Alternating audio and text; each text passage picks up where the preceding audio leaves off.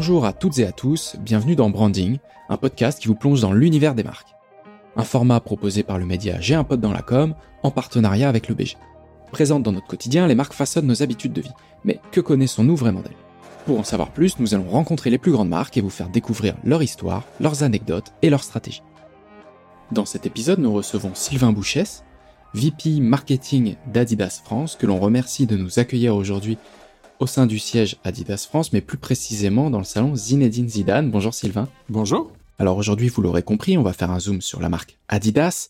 Sylvain, tu vas nous retracer un petit peu l'histoire de la marque. On va parler euh, de sa relation avec la publicité, euh, mais également les valeurs de la marque et enfin toutes les promesses et les engagements de la marque.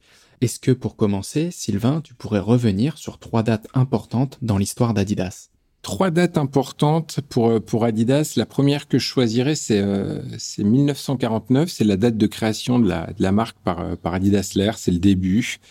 Euh, Adolphe Dassler, c'est un cordonnier au départ. Hein, donc on est, on est tous un peu les héritiers d'un cordonnier. En 49, euh, il crée la marque. En 54, finale de la Coupe du Monde, le miracle de Berne. Le match se retourne pour les Allemands qui gagnent parce qu'ils sont mieux chaussés avec des crampons aux pieds. C'est le premier c'est le, la première preuve qu'Adidas donne que, euh, bah, évidemment, la technologie peut apporter dans le sport. Donc ça, c'est vraiment euh, la première date, 1900, 1949 et le, le, début des années 50. La deuxième, c'est une date qui, euh, qui est un peu plus proche de nous et, et qui résonne encore dans, dans, le cœur de beaucoup de Français. C'est 1998, évidemment. On est dans le salon Zidane ici. il a évidemment laissé une trace dans, dans, dans toute cette histoire. Euh, la France qui gagne chez elle, euh, les trois bandes partout, la projection sur l'Arc de Triomphe. Euh, je pense que ça a marqué toute une génération de, de, de passionnés de sport. Et, et, évidemment, c'est resté comme un des très très gros marqueurs du sport et de la culture en France. donc on est très très fiers de ça. Et, et c'est vraiment aussi un point d'ancrage très fort pour nous, 1998. Puis la troisième date, je vous dirais le début des années 2000. On va beaucoup en parler pendant, pendant cet entretien, mais euh, Adidas euh, s'engage très fortement dans l'éco-responsabilité. Et c'est vraiment déjà au début des années 2000 qu'Adidas a posé euh, les premières normes. On était la, la, première marque de, l'industrie de la mode à poser des normes en, en termes d'éco-responsabilité. C'était 2002. Et on a pas mal avancé de, depuis ce temps-là. Il y a beaucoup de choses qui ont été faites. Hein. Il, y a, il y a 20 ans de 20 ans de travail. Faire de lance de, de l'éco-responsabilité, c'est vraiment là-dedans qu'on se positionne aujourd'hui. Donc voilà, 49, 98, 2000. Bon, bah, on est en 2020, encore plein de belles choses à arriver. Merci Sylvain pour, euh, pour cette introduction. Trois effectivement dates importantes, dont l'année de création en, en, 1949 et enfin les années 2000, où vous vous positionnez vraiment en tant que précurseur sur, comme tu le disais, euh, euh, la thématique de l'éco-responsabilité. Si maintenant tu devais nous donner euh, les trois grandes valeurs qui définissent euh, Adidas, quelles seraient ces trois valeurs?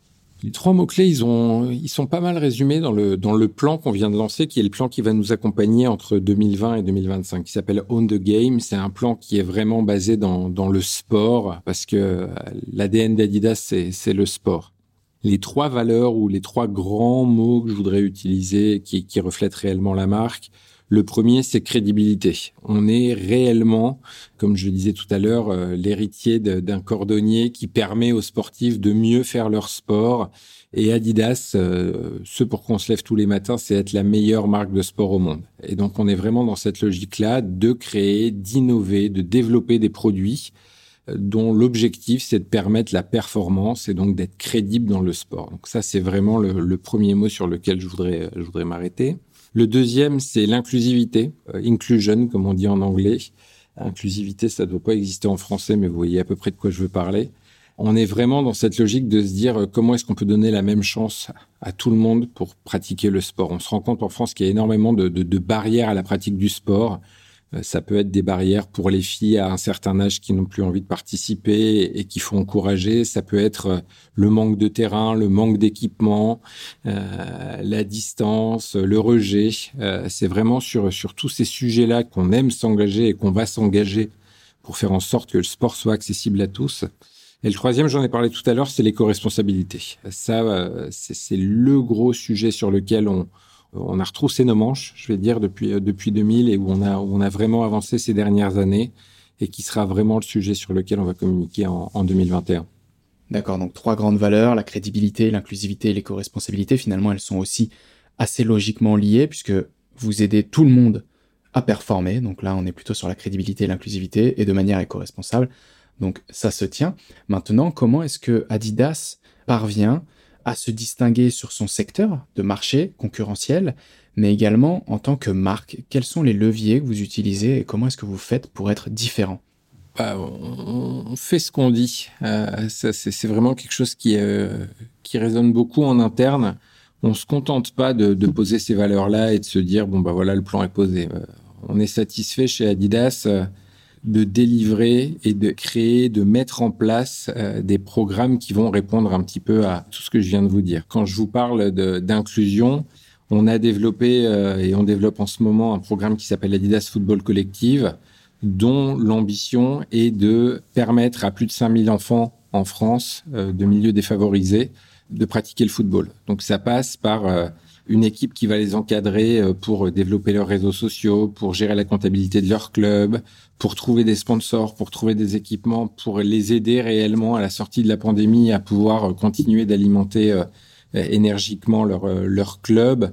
Sur la crédibilité, bah, vous avez tous vu les performances de, de, de nos différents athlètes avec soit des running à 10-0 au pied, il y, a, il y a cinq records du monde qui sont tombés avec ces chaussures l'année dernière, ou bien euh, les derniers buts en, Champions League euh, avec euh, avec de la Predator ou de la X au pied. Enfin, Benzema, on, voit ce qu'il est en train de faire au Real. Tout ça, c'est en Adidas. Donc, on est vraiment dans cette logique de la très très haute performance et l'éco-responsabilité. Si je prends un exemple, je vais peut-être même en prendre deux. Milo, on a on a créé avec Milo une une Stan Smith qu'on a lancé il y a il y a quelques jours où l'objectif c'était de se dire comment est-ce qu'on peut euh, utiliser euh, des matériaux 100% végétaux pour construire des produits et du coup euh, limiter notre trace sur sur la planète ou bien un autre programme qui est sorti hier un programme de, de, de location de produits. Donc, on, on, indique quand est-ce qu'on part en vacances, on indique ce qu'on veut, un t-shirt, une veste et une paire de chaussures c'est livré chez vous, vous allez randonner, vous remettez tout dans la boîte, hop, c'est reparti, c'est nettoyé et c'est reloué à quelqu'un d'autre. Euh, c'est vraiment en, créant des nouveaux modèles comme ça qu'on a le, le sentiment qu'on avance et puis qu'on trouve notre place finalement. Si on en revient au départ, c'est comment on se distingue. Bah, c'est en faisant, c'est en mettant en place, c'est en étant au, contact de notre consommateur. Oui, et puis c'est un, modèle qui colle complètement à nos habitudes de consommation aujourd'hui. Voilà, avoir accès assez facilement, tout le temps à du matériel haut de gamme, euh, mais qui ne reste pas dans un placard pendant six mois, un an, euh, sans être utilisé. Donc voilà, ça renforce aussi cette, euh, cette volonté d'être éco-responsable, bah, c'est de ne pas acquérir du matériel. si c'est pour juste courir un marathon, derrière, il peut être réutilisé, ou en tout cas, on peut le louer. Bon, le marathon, c'est peut-être pas le meilleur exemple, mais, mais en tout cas, on aura bien compris la démarche. Du coup, ça fait ma transition, Sylvain, avec la seconde partie, qui est plutôt axée sur le rapport qu'entretient euh, la marque Adidas avec la publicité au sens large du terme. Ensuite, on fera un focus sur votre nouvelle plateforme de marque, Impossible is Nothing. Qu'est-ce que tu peux nous dire justement sur euh, cette relation que vous entretenez avec la publicité qui, qui je pense, est assez forte? Le rapport entre Adidas et la publicité, euh, on a tous en tête des, des publicités Adidas depuis très longtemps, hein, qu'on soit euh, footballeur, runner ou simplement euh, passionné de, de n'importe quel sport. Quand on gère une marque de sport, on gère des émotions. Quand on gère des émotions, ça passe évidemment par des grands moments de sport, ça passe par des grands moments culturels. Moi, j'aime bien me souvenir des campagnes qu'on a eues sur sur toutes les années précédentes. On passait, on parlait de, de 98, la victoire est en nous, ça, ça, ça a parlé beaucoup, mais moi, il y en a deux, trois autres qui m'ont réellement marqué. Euh, la première, elle, date d'il y a pas longtemps. C'était, euh, c'est une campagne qu'on a appelée Home Team. C'était pendant le, premier confinement où on a demandé à tous nos athlètes, tous nos partenaires à travers le monde, que ce soit euh, des, sportifs, des artistes, vraiment tous les gens qui travaillent avec nous, de poster ce qu'ils faisaient chez eux et de le ramener à, à un mouvement qui s'appelait Home Team. En termes de reach, c'est la plus grosse campagne ever qu'on ait jamais eue sans mettre un euro de média derrière. Ça a été du publishing, du partner publishing tout le long. Et ça a réellement marqué, réellement engagé puisque tout le monde a trouvé énormément d'authenticité derrière ça. Donc finalement, c'est euh, une des beautés de, de, de du monde d'aujourd'hui. On peut utiliser nos partenaires et les réseaux sociaux pour avoir quelque chose d'extrêmement authentique Donc ça, c'est vraiment une des, dernières grosses campagnes qui a marqué. Si je remonte un petit peu dans le dans le passé, que j'essaie de trouver deux campagnes qui disent Adidas et publicité, moi, celle qui me parle énormément, c'est la Coupe du Monde 2006. C'est Rosé et Pedro, c'est deux jeunes gamins qui jouent sur un playground et qui font leurs équipes et qui appellent à leur tour Beckenbauer, qui appellent Zidane, qui appellent chacun des joueurs, quelle que soit l'époque, pour faire pour faire leurs équipes. Et ça, enfin, moi, personnellement, j'ai un souvenir interne incroyable. Je viens de rentrer dans la boîte. On nous présente cette campagne-là lors d'une grand messe marketing. Et le soir, euh, à l'apéritif, après, après, après cette présentation où il y a, il y a 5000 personnes, bah, il y a deux gamins qui courent dans la salle avec le ballon et c'est Rossé et, Pedro. Et, enfin, c'est juste incroyable de vivre dans la publicité. Donc, moi, pour moi, c'est un, un moment très fort et c'est une des campagnes qui a, qui a le mieux marché. Et une autre campagne, si je prends du coup l'autre côté qui est un petit peu plus mode et un peu plus original, c'est une campagne qu'on avait fait euh, qui s'appelait la Cantina et qui est une campagne qui est sur le modèle de Star Wars, euh, la fameuse cantine là où euh, je sais plus sur quelle étoile il se pose. Et, euh, là, on était réellement dans une dans, une pub Adidas Originals qui reprenait exactement les mêmes codes et qui avait eu aussi énormément de portée. Donc oui, le lien entre Adidas et la publicité, ça a toujours été un vrai lien d'amour, un vrai lien de créativité euh, sur lequel on continue de, s'éclater parce que on a un champ créatif extrêmement large et on a un champ d'expression de marque extrêmement large. Oui, et comme tu le disais tout à l'heure, euh, tant que vous restez vrai, authentique, ça performe sans forcément d'appui média. En parlant maintenant justement de performance, est-ce que tu pourrais nous parler de votre dernière campagne qui date euh, du mois dernier, d'avril 2021, Impossible is Nothing, où vous avez des ambassadeurs très connus, très variés, Beyoncé, Paul Pogba, Mohamed Salah, mais pas uniquement euh, des athlètes. Vous avez également Cyril Gutsch, qui est CEO et fondateur de l'association Parley, qui lutte pour la protection des océans et qui fait peut-être aussi le lien avec euh, des engagements euh, éventuellement RSE, Corée Adidas. Est-ce que tu peux revenir sur cette campagne? Alors, Impossible Nothing, c'est pas une campagne. Euh, D'abord, c'est l'introduction de, de, de, la signature de marque qu'on va avoir sur sur les années qui vont venir. Donc, c'est pas un truc qui va qui va rentrer, qui va sortir. C'est vraiment une, une plateforme qu'on est en train de, de créer les gens la connaissent, hein, Impossible is Nothing, 2004, on lance ça avec euh, avec Mohamed Ali à l'époque. Euh, là, la volonté de le relancer en 2021, c'est de le tourner un petit peu différemment et de le tourner sur l'optimisme. C'est les possibilities. Et ce qu'on met derrière Impossible is Nothing, c'est une vraie notion de ce qu'on a appelé de rebelles optimistes. Chacun de nos partenaires, chacun d'entre nous, on a un peu des rebelles optimistes. On essaie de voir des possibilités où beaucoup voient des obstacles. Et la volonté de cette campagne, c'était de montrer que c'était euh, plus une attitude finalement que juste un, un, texte qu'on déclamait. Et euh, chacun de nos partenaires se l'est approprié et on les a fait parler ni plus ni moins de où ils venaient, qu'est-ce qu'ils avaient réalisé, qu'est-ce qu'ils avaient changé dans leur vie en étant justement ces, euh, ces rebelles optimistes. Si je prends des exemples internationaux, euh, pour pas reciter ce que tu as donné tout à l'heure, il y a Sia Colisi, le, capitaine de l'équipe d'Afrique du Sud, qui est le, le premier capitaine noir de l'équipe d'Afrique du Sud. Donc euh, bah, là, évidemment, statement incroyable auprès de, auprès de son pays. Donc on, on reprend, on reprend son histoire et, et où il arrive.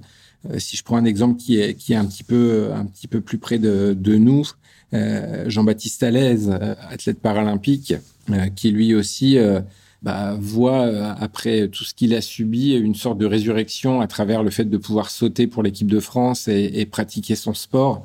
Donc c'est vraiment cette logique-là de voir des possibilités euh, là où on voit des obstacles et c'est ce qu'on veut vraiment répandre tout au long de, de ce qu'on va de ce qu'on va raconter dans cette campagne. Donc ce qu'on a vu là euh, le 19 avril, c'est le premier chapitre. Il va y en avoir d'autres.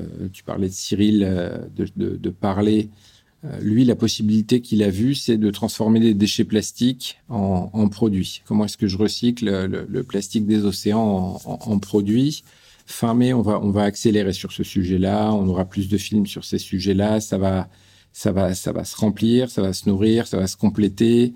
Au mois de septembre, on parlera d'autre chose et d'un autre sujet euh, qui rejoint l'un des trois mots que je vous ai donné en introduction. Je peux pas en dire trop pour le moment, mais voilà, c'est une plateforme de marque sur laquelle on va construire avec euh, avec nos partenaires. D'accord, donc effectivement, ce n'est pas une campagne, ça n'est pas événementialisé, mais c'est une vraie plateforme de marque qui est là pour rester, sur laquelle vous allez capitaliser a priori pendant plusieurs années, qui va se dérouler en plusieurs volets. Donc on l'a bien compris. Merci Sylvain. Maintenant, si tu devais choisir un message que vous voulez faire passer du coup avec cette plateforme de marque, quel serait ce message? Peut-être le, mot-clé que tu as employé plusieurs fois, les possibilities? Oui, c'est réellement les possibilités. C'est l'optimisme. Hein. On le sait bien. Euh, on voit, on voit comme on est euh, pendu au calendrier de déconfinement, comme on est euh, pendu à ce qu'on va pouvoir faire ou pouvoir pas faire, aux possibilités qu'on va avoir d'aller à plus de 10 km de chez soi, euh, ce qui devient quelque chose d'extraordinaire. Bah, là, c'est un peu la même logique, mais en, plus grand, quoi. Qu'est-ce qu'on peut faire? Qu'est-ce que chacun d'entre nous peut faire? Il y en a, leur objectif, c'est de courir 5 km. Il y en a, c'est de faire leur 50e marathon. Il y en a, c'est euh, remarcher ou marcher simplement. Il y en a pour qui c'est euh, courir au moins de 10 secondes. Donc voilà, c'est ouvrir ce, ce, champ des possibles à, à, tout le monde. Il y a une tagline que j'aime bien dans, dans Impossible is Nothing, c'est Justine Dupont, que vous devez connaître, qui surfe des vagues euh, plus hautes que, que des immeubles, et qui dit euh, Là où certains voient un mur, je vois un terrain de jeu. on a hésité un mur, la mort, le danger. Le mur nous paraissait être le, le moins fataliste et le moins dur dans, dans, dans le wording. Mais en tout cas, elle transforme ça en terrain de jeu. Elle, c'est du plaisir qu'elle trouve là-dedans. Et ça dénote bien de ce qu'on est capable d'offrir en termes de, de possibilités. Donc, c'est vraiment ce message qu'on veut faire passer dans la campagne pour que chacun puisse trouver quelque part un exemple et une, invitation à aller au-delà de son possible. Quoi. Oui, et puis ça rejoint cette notion d'inclusivité que tu as mentionné tout à l'heure, où euh, certaines personnes font des choses de manière euh, quotidienne, normale, euh, mais qui peuvent pour d'autres représenter un vrai obstacle. Et, comme tu l'illustrais aussi très bien euh, avec Justine, où quand certains peuvent voir une vague immense qui fait peur, elle peut voir, elle, plutôt une dose d'adrénaline à venir. Et du coup euh, effectivement un terrain de jeu. Alors que nous on y verrait tout simplement c'est de tenir debout sur une planche quoi ouais, c'est ça sur sur un plan d'eau en piscine quoi. Ça m'amène à ma prochaine question. Lorsque vous briefez votre agence ou alors dans, dans ce cas précis c'est fait en interne Comment est-ce que vous briefez vos équipes en interne ou votre agence quand vous travaillez avec une agence? Quelle est la démarche que vous suivez? Quand on briefe des agences sur des sujets comme ça, qui sont des sujets, euh, des sujets long terme, la première chose, c'est la, consistance. C'est très très dur de faire atterrir une campagne, c'est très très dur de, faire atterrir une signature de marque encore plus pour que ça soit quelque chose qui reste dans la tête des consommateurs euh, de manière pérenne, de manière associée à la marque. On voit les difficultés euh, d'association entre des claims et des, euh, et, des marques. Donc, c'est le sujet sur, cette campagne-là euh, qu'on s'est, mis comme objectif de comment est-ce que immédiatement Impossible is Nothing égale Adidas? Comment est-ce qu'on arrive à, à, faire passer ça? Impossible is Nothing, on l'a fait en interne. On n'a pas eu d'agence là-dessus. Donc, tout a été développé par nos propres équipes. Donc ça, c'était le, c'était vraiment le premier sujet. Le deuxième sujet, et tu en as parlé tout à l'heure, c'est l'authenticité. Un slogan, un claim. Il est vrai que si euh, il te colle à la peau et si c'est le tien et si euh, s'il est naturel, enfin, euh, dès qu'on sent que c'est un petit peu capillotracté, bah, ça bloque assez rapidement. Donc là, on est vraiment dans cette logique-là de se dire travaillons authentique. Chacun de nos partenaires doit parler de manière authentique. La preuve, quand on voit Beyoncé qui nous partage ses films d'archives au départ avec, avec son père, quand Sia Colisi nous file ses photos de quand il était gamin, Mo Salah, bah, ils sont engagés avec la marque et c'est vraiment là-dedans qu'on est, euh, qu'on est avec eux. Quoi. Aujourd'hui, euh, on n'a pas une, juste une relation transactionnelle avec nos, nos, partenaires, il y a une vraie relation émotionnelle dans laquelle ils, s'investissent. Et, et c'est vraiment ça aujourd'hui qui nous pousse à développer ces campagnes-là, c'est essayer d'y mettre de l'émotion. Je reviens toujours à l'émotion. Hein sport, émotion. Euh, je pense qu'il y a personne qui dira que les, fins de match de basket ou les fins de match de foot ne donnent pas d'émotion.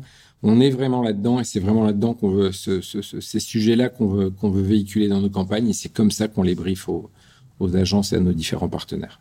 Oui, c'est ça aussi. Et, la notion qui me vient en tête, c'est l'incarnation. C'est que tout simplement vous incarnez euh, bah, les valeurs que, que vous prenez.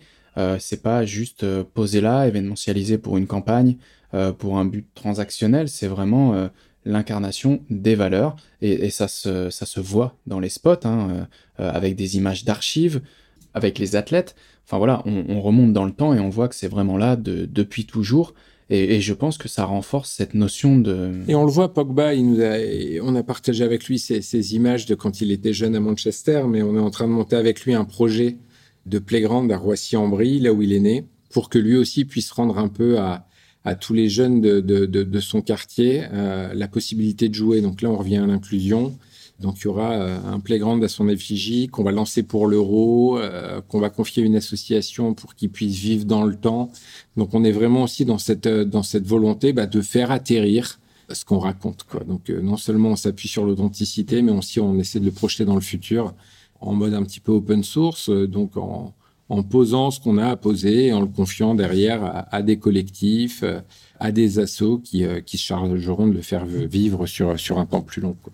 D'accord, très bien. Eh bien, écoute, je pense que l'on a une, une très bonne vision de, de qui vous êtes en tant que marque, de qui vous souhaitez être dans la tête des gens, des valeurs que vous défendez. C'est très très clair. Si maintenant on devait se projeter sur l'avenir, euh, les engagements de la marque Adidas, quels seraient ces engagements pour l'avenir? Ah oui, on en a clairement. Le sujet sur lequel aujourd'hui on a, fait un, vrai engagement et euh, qui est, je pense, très clair dans la tête de, tous les gens qui travaillent pour Adidas et même de tous les gens qui travaillent avec Adidas.